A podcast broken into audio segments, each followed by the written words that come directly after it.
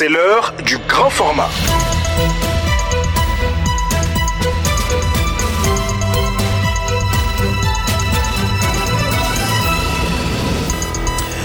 Plus de 50 journalistes du Mali, du Burkina Faso et du Niger sont en conclave à Niamey pour identifier l'impact du journalisme d'investigation sur la lutte contre la corruption en Afrique de l'Ouest. Au micro de notre envoyé spécial Seydou Traoré, le président de Senozo, Moussa Aksar, nous dira le rôle que son organisation joue dans la lutte contre la délinquance financière en Afrique.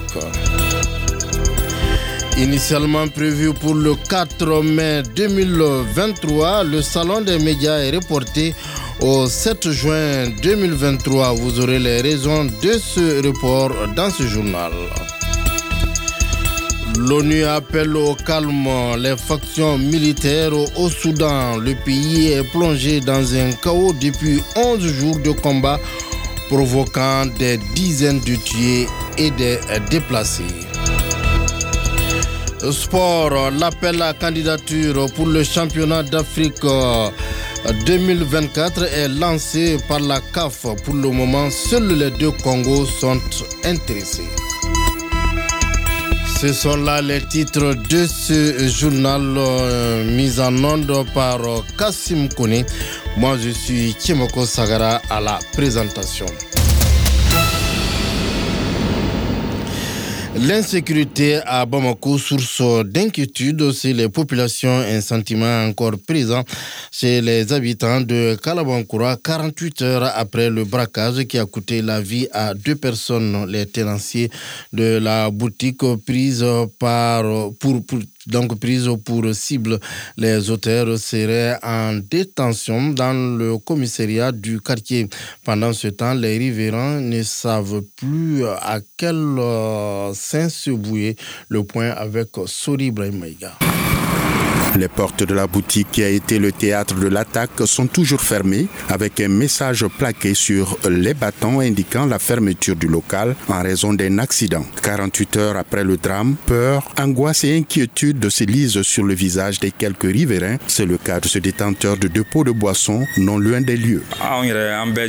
Nous sommes tous inquiets face à la situation puisque ce n'est pas la première fois que cela arrive. Et ce n'est pas également la première fois que l'une des victimes a été attaquée.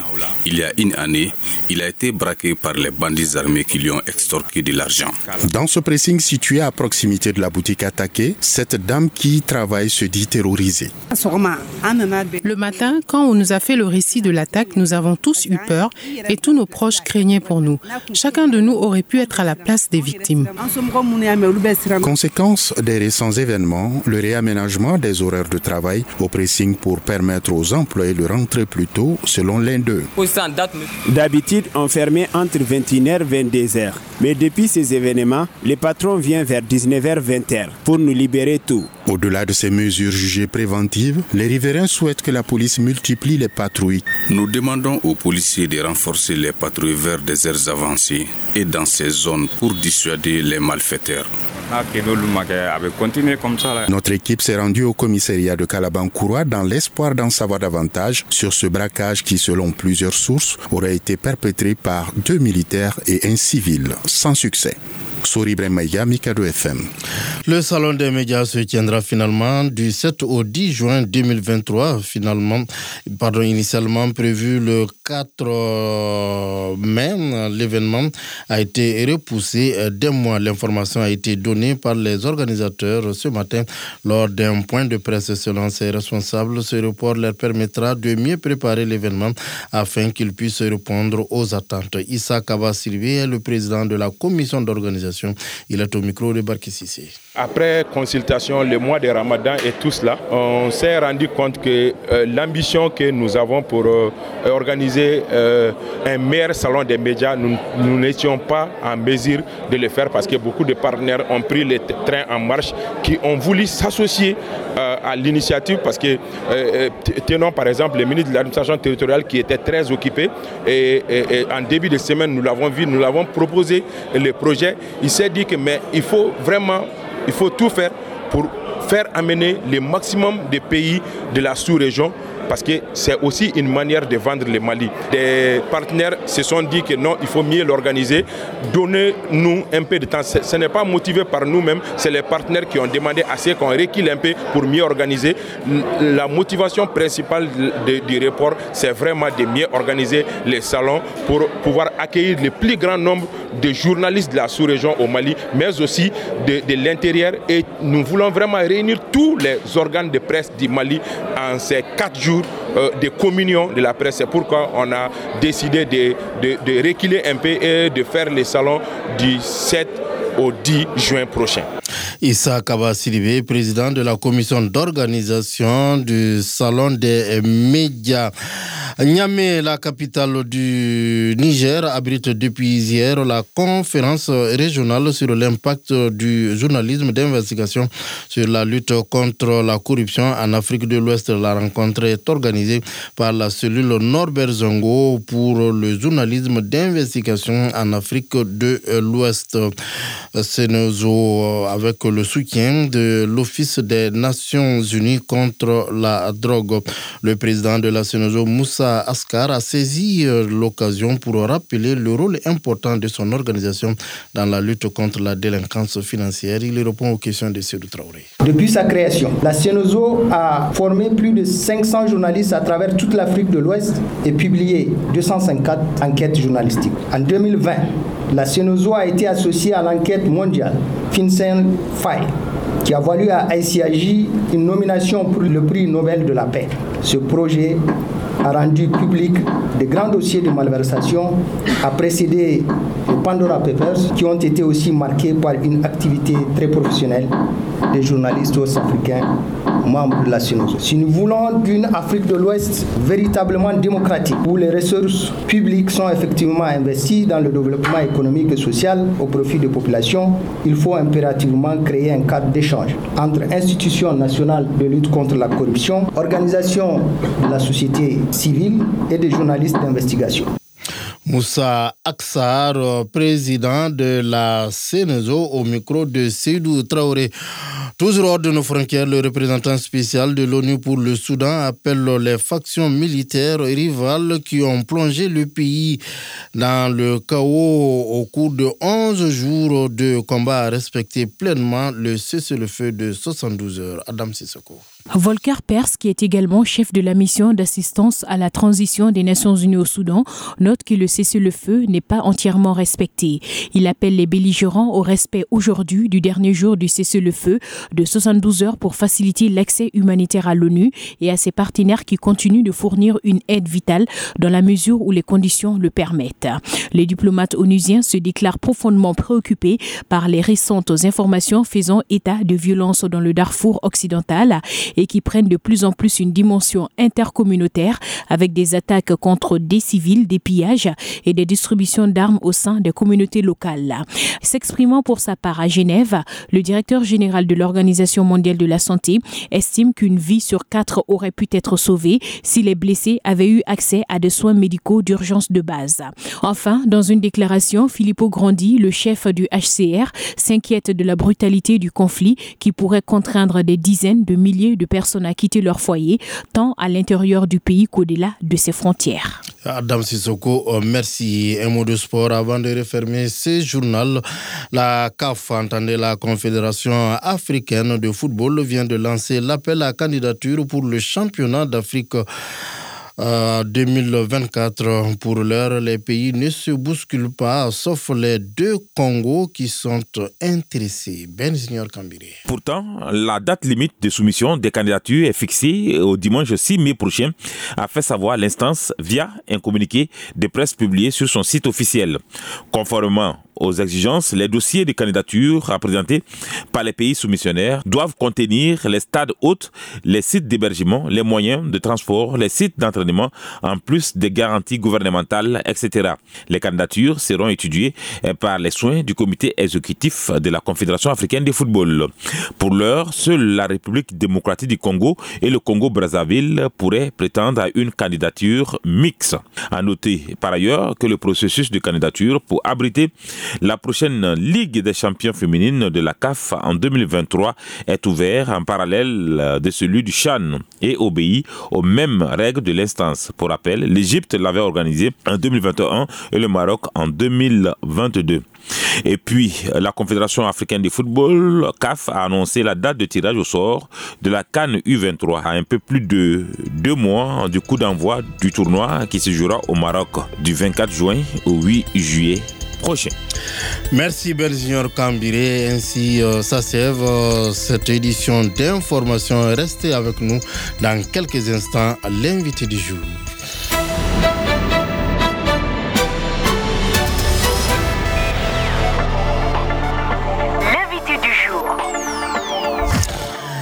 Mopti, euh, plus d'une semaine après l'explosion de Sévaré, les agences humanitaires euh, s'organisent pour une assistance post-urgence, selon la chef du bureau des Nations Unies pour la coordination humanitaire dans la zone, qui est notre invité du jour.